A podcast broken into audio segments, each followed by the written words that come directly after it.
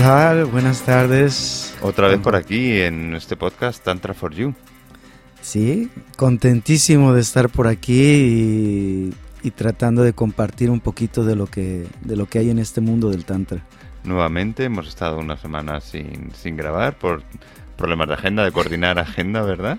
Pero bueno, finalmente otra vez que estás por aquí por Madrid, pues aprovechamos y, y grabamos. ¿Qué tal estas últimas semanas? Muy bien, ¿no? Supongo. Muy bien, muy contento. Yo creo que, pues no sé si crees en la astrología, pero bueno, después de que Mercurio no estaba en sus aposentos y Venus estaba haciendo de las suyas, pues emocionalmente yo creo que todos estábamos un poquito movidos y siguen un poco la astrología, pero afortunadamente a partir de diciembre 6, si nos escuchan, eh, hay un cambio, y un cambio para para positivo, ¿no? Entonces yo creo que se gestan demasiados campos a nivel astrológico. En Tantra esto le llamamos es bajar a yoga. Es bajar a yoga es la conexión con la astronomía y la astrología en la actitud del día a día. Qué interesante. Entonces vamos a estar más tranquilos a partir del día 6. Yo supongo, yo supongo, Juanjo. esperemos, esperemos que así sea. Mm. En el episodio de hoy, bueno, tal como reza el título, lo que hablamos es eh, en qué ámbitos eh, se puede usar el tantra para en la vida cotidiana. Porque a veces a lo mejor puede haber gente que piensa que bueno que esto del tantra es simplemente para algo sexual o para masajes o no sé qué, pero el tantra es una forma de vida, ¿verdad? Claro, es una forma de vida, una actitud de vida y es una manera en que tú puedes eh, no solamente conceptualizar quién eres y hacia dónde estás, pero sí incorporizar hábitos que puedan llegar a, cambiar o hábitos que puedas llegar a, tu, a transformar dentro de tu día a día. Eh, mm, independientemente de, las, de los campos que tiene el Tantra, tú sabes que hay Tantra blanco y hay Tantra rojo. Independientemente de ello, tenemos varias herramientas dentro del Tantra que nos ayudan y nos eh, sirven de un poco de, basamento para poder, bueno, plantearnos, por ejemplo, la conciencia de dónde estamos, qué estamos haciendo y realmente en qué condiciones de vida estamos nosotros viviendo. Eh, la conciencia muchas de las veces, pues nosotros pensamos que, bueno, es una actitud mental. Eh, en Tantra nosotros tratamos de hacerlo a nivel sensorial todo el conocimiento de vida que tiene el ser humano se da a través de los sentidos. Y los sentidos eh, están un poquito permeados por nuestras capacidades auditivas, nuestras capacidades de ver las cosas, eh, de oler, de, del paladar, de gusto y de tocar, pero también hay alrededor de 15 sentidos que, que no se nombran normalmente, entre ellos el sexto sentido, ¿no? Si nosotros como seres humanos eh, incorporizamos un poco la circunstancia de la conexión con el ser eh, sensorial, nos puede ayudar a poder vislumbrar un poquito eh, cómo está nuestra vida realmente, Juanjo. si tú te pones en, un, en, en el metro, justamente acabo yo, pues son épocas navideñas y esto está testado de gente, pero si realmente consideras no le ves una circunstancia negativa al, al, a toda esta marabunta de, de, gente, sino tú lo ves como una concentración energética de gentes que vienen a compartir, gentes que vienen a hacer compras, gentes que vienen a disfrutar Madrid. Y eso, si tú lo incorporizas, todas estas energías que está despidiendo esta gente, créeme que la sensación que te da es una energía de vida positiva. Y en vez de verlo algo negativo, en vez de ver, oh, qué jodienda, estamos llenos de textos de mucha gente, pues al contrario, ¿no? Estamos llenos y estamos participando de una actitud societal que nos, nos hace ver la vida de otra forma, ¿no? Creo, en, en uno de tus talleres recuerdo que pusiste un ejemplo de a la hora de cuando te empoderas y cómo el tantra nos ayuda a empoderarnos y abrirnos. Y era, por ejemplo, en la oficina, hablabas con, a la hora de hablar con el jefe, que gracias al Tantra, pues eso, te puedes empoderar y puedes marcar tu territorio, digamos, y bueno, sentirte más seguro. para mí eso es algo que me sorprende, o sea, me sorprende, me refiero, mm, porque es como ir más allá del, del tantra y lo que hablamos, o sea, de que el tantra no es solamente sexo, no es solamente masajes, no es solamente, sino que el tantra impregna todo. Em, ¿Realmente, realmente se puede llevar una vida tántrica 24 horas, digamos? Mira, yo, yo no recomiendo llevar una vida tántrica por más... Mira, mm, yo no puedo decir nada, no puedo aconsejar nada, porque tu servidor em, vive del tantra, hace tantra y comparte tantra, pero yo no creo que todo tenga que ser tantra. Eh, ¿Por qué? Porque si te fanatizas al, final de las cosas, una gente fanática de algo, eh, no llegas y empiezas a ver nublado donde tiene que haber eh, cuestión transparente. tantra, si tú lo ves en el día a día, por ejemplo, la conexión que nosotros tenemos ahora visualmente es una cuestión, pues yo te estoy viendo, pero a la manera de verte, mis ojos están obteniendo una frecuencia energética que viene de tu ser. Ahora, si yo me pongo a ver a tus ojos, esa frecuencia energética entra dentro de mí. Ahora, si yo concientizo que hay una frecuencia energética que viene de ti hacia mí, yo estoy realizando tantra, porque estoy colocando una conexión que no había. Entonces yo creo que en cualquier momento que nosotros decidamos poner en on la actitud tántrica de la vida, estará presente. En el momento que tú quieras decir, mira, estoy un poquito ya esto de estar conectado, de estar interconectado, que está empoderado, que estar enraizado, que estar elevado, eh, si le quieres dar un poquito en off, viene bien, porque es lo más bonito del Tantra, que en sus momentos cúspides te llenen, pero que también tengas momentos cúspides en el día a día y que te puedas alimentar de cosas tan banales como ir al McDonald's o al Burger King. Qué interesante, o sea, tenemos que tener un interruptor tántrico, digamos, ¿no? Exactamente, para encender y, apagarnos, ¿no? Sí, si no, al final la vida no es vida, ¿no? Y eh, tienes que cometer errores. Imagínate, tengo unos amigos que tienen una, tienen, bueno, están en una sangha, es que es una comunidad eh, budista, y llevan el budismo al extremo. Entonces ellos tienen que haber, eh, tienen que hacer procesos diarios reconocimiento de proceso diario y realmente es, es, es, una tarea muy laboriosa ver qué has hecho durante todo el día y es budismo tántrico. ¿eh? Tienes que ver, te levantas a las 6 de la mañana, te vas a acostar a las 11 de la noche, pues a las 11 de la noche empieza tus, tus procesos de reconocimiento. ¿Qué has hecho durante todo el día? ¿Has hecho bien? ¿Has hecho mal? ¿Conectaste bien? ¿Cómo te has sentido? Cómo se movieron tus emociones, tus emociones fueron positivas, tus emociones fueron negativas. Y realmente, pues, es una tarea desbordante. Las gentes, claro, están en, un, en, una, en una actitud muy, muy bonita de su vida, porque hacen una revisión diaria y no hay apegos, no, eh, no hay problemas que te estén ahí dando lata en la cabeza, porque ya lo resolviste en la noche anterior y si no lo resolviste ya sabes qué hacer al siguiente día. Entonces, tú puedes tener eso y puedes tener el, botón de switch on. Y yo creo que dependerá de cada uno de nosotros hacia dónde quieres llevar la práctica del Tantra en, la vida cotidiana, ¿no?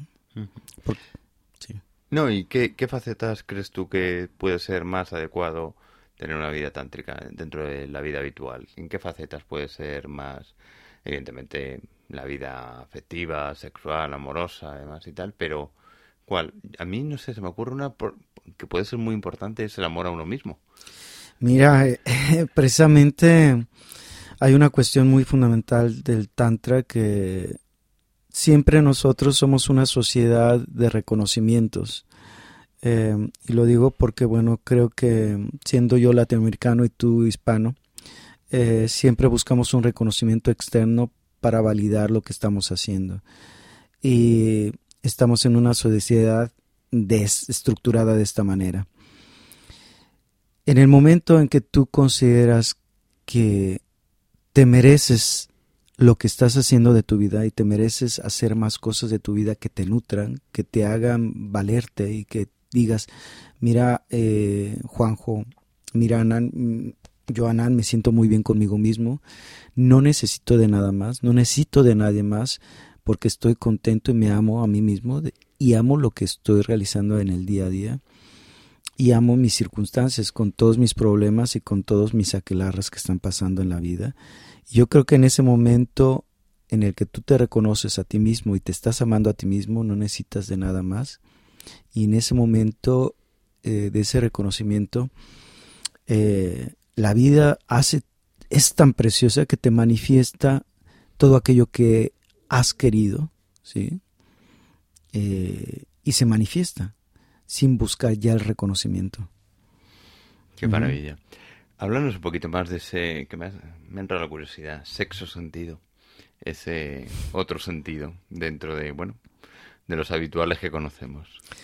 Pues mira, em, realmente el sexto sentido se empieza a ampliar eh, en la manera que uno va creciendo. Em, eh, endocrinamente cada, cada chakra eh, crece en términos y ciclos de seis años. Se va abriendo el chakra ¿sí? a nivel endocrino de 0 a 6, el primer chakra, de 6 a 12 el segundo, de 12 a 18 el tercero, de 18 a 24 el cuarto, de 24 a 30 el quinto, y del de 30 hacia arriba empieza eh, la búsqueda espiritual y la búsqueda de, hacer más cosas. Cuando, cuando ya tú has cumplido tus facetas de carrera, eh, te has cumplido tus facetas del corazón, que te has eh, dicho, bueno, pues hago familia, no hago familia, hago mi toma de decisión, ¿dónde voy a estar yo a futuro a nivel emocional? vienen las preguntas hacia dónde voy y hacia dónde quiero ir, que son las preguntas que nos hacen llegar a estas prácticas espirituales como el Tantra. Y en ese momento el sexto sentido se empieza a ampliar. Eh, el sexto sentido quiere decir la intuición, ¿sí?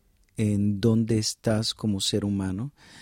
Eh, y la intuición despierta una cuestión que nosotros le llamamos en Tantra la maestría interior. ¿Qué es la maestría interior? Pues no soy, eh, no es eh, mi nombre no espiritual, es Armando.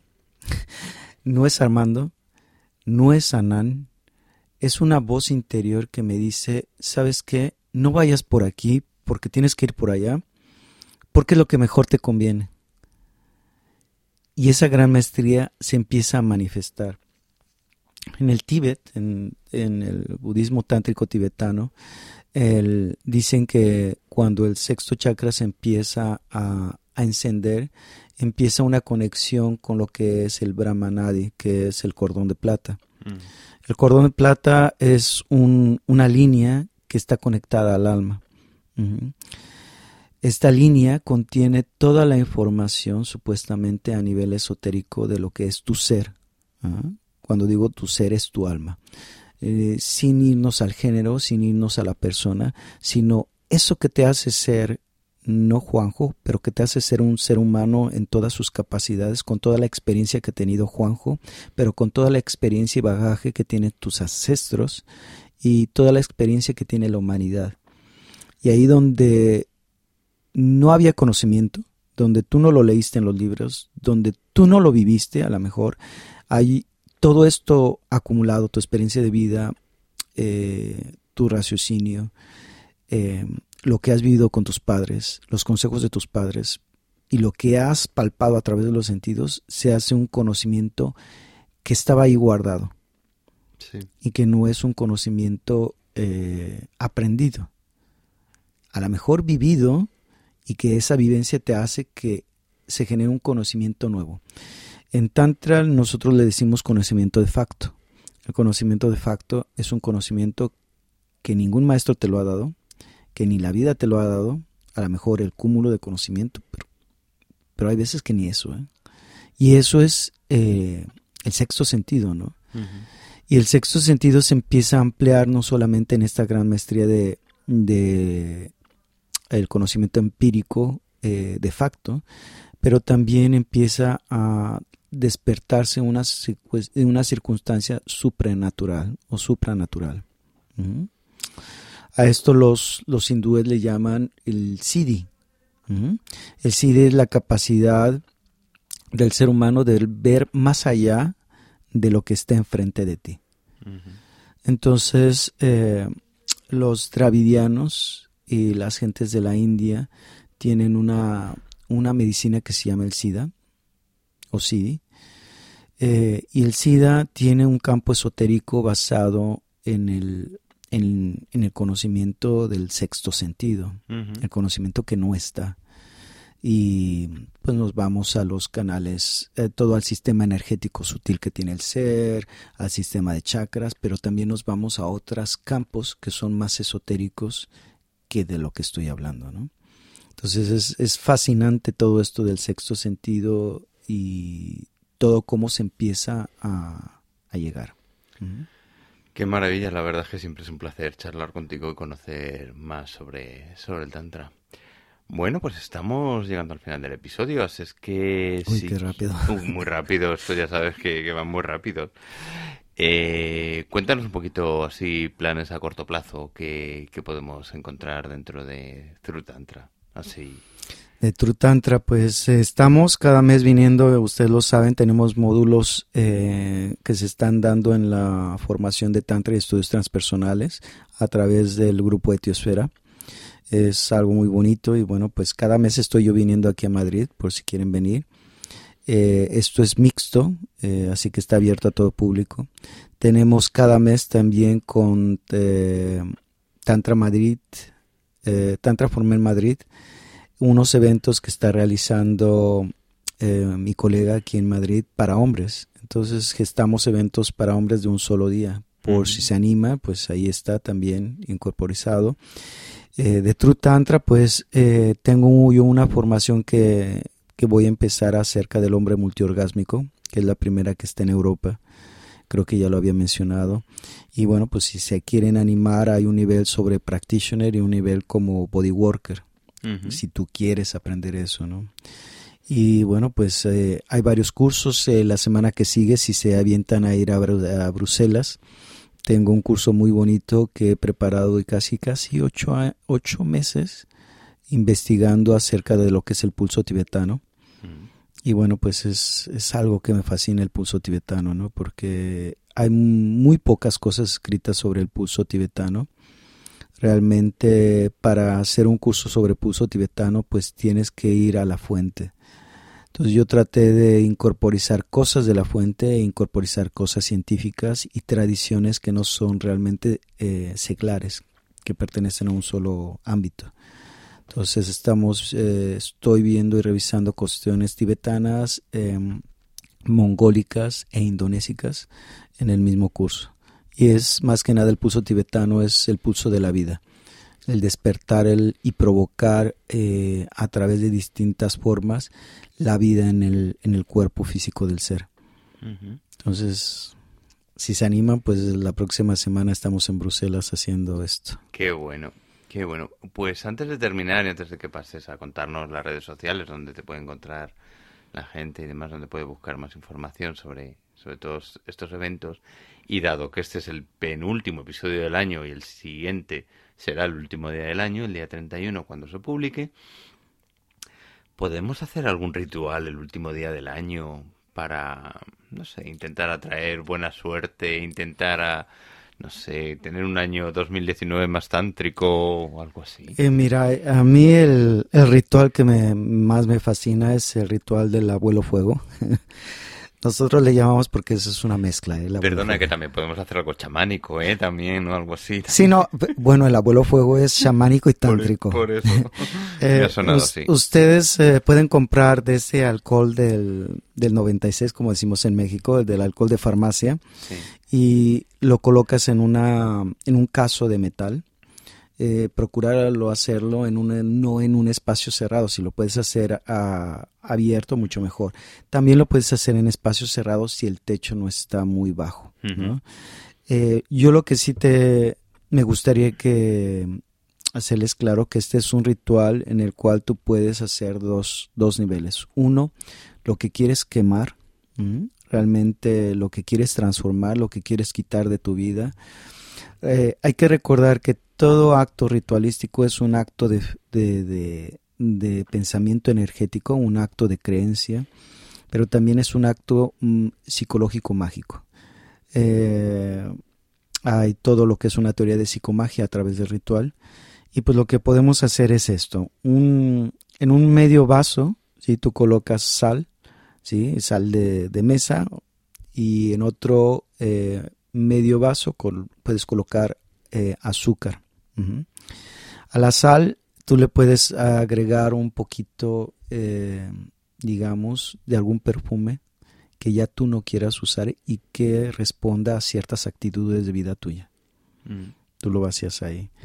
Y en el de azúcar puedes poner un poquito de canela, un poquito de, miel o un poquito de chocolate eh, molido. Y en el de chocolate y en la dulzura tú vas a pedir cosas que tú quieras pedir al fuego. El fuego es el primer arquetipo que tiene el hombre como ser humano para poder co-crear, para poder transformar. Entonces, el fuego nos conecta a toda la supraconciencia de nosotros como seres humanos, seres primitivos, pero también seres iluminados.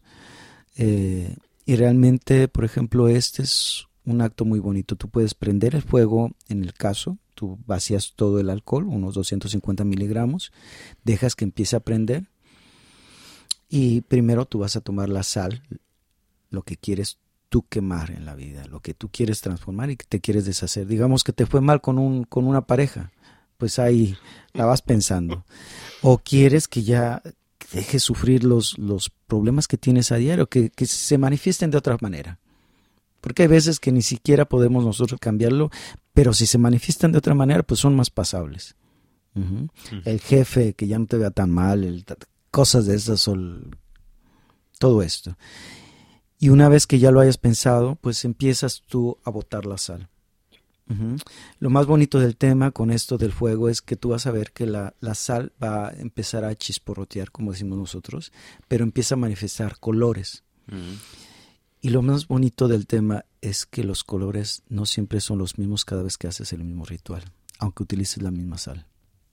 Entonces, a nivel energético, tú ahí tú lo estás viendo. Una vez que hayas terminado con la sal, ¿sí? Eh, no dejes que se apague el fuego, por supuesto. vas a echar el azúcar y vas a hacer tu petición. Siempre en las peticiones hazlo con el corazón. Eh, piensa e incorporiza. Trata de visualizar. Eh, en Tantra nosotros tenemos un proceso que se llama el Vidya. El Vidya es la focalización del pensamiento o el no pensamiento. Utiliza el Vidya. Respiras, aguantas la inspiración y focalizas tu pensamiento. ¿Qué es lo que quieres? incorporízalo, visualízate, velo y entonces avientas el azúcar. Qué bueno, pues nada, tomamos nota para hacer el ritual el día 31. Genial. Pues nada, ya para terminar eso, ¿dónde podemos encontrar más información sobre Trutantra? Bueno, pues en la página web de turtantra.eu, en Facebook eh, me pueden localizar como ananrudra.7, anan.rudra.7 y en Instagram en tantraformen en esas tres redes sociales. Y bueno, yo los insto a que vean un poquito la página web porque a partir del primero de enero tendré las ligas a otros festivales de Tantra que se van a dar a nivel europeo, en los cuales participaré y estarán otros profesores. Así que no todo es, no todo es True Tantra.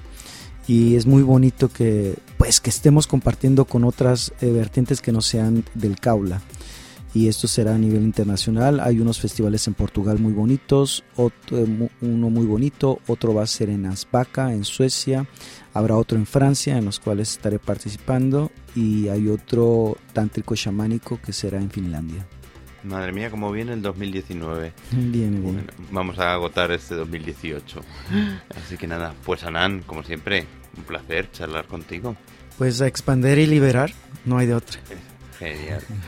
Nos escuchamos y nos vemos en el próximo episodio. Namaste. Me despido, Juanjo. Y que pasen una muy buen día, una muy buena tarde, una muy buena noche o en el lugar donde ustedes se encuentren. Y muchas gracias por estar ahí escuchándonos. Hasta el próximo episodio.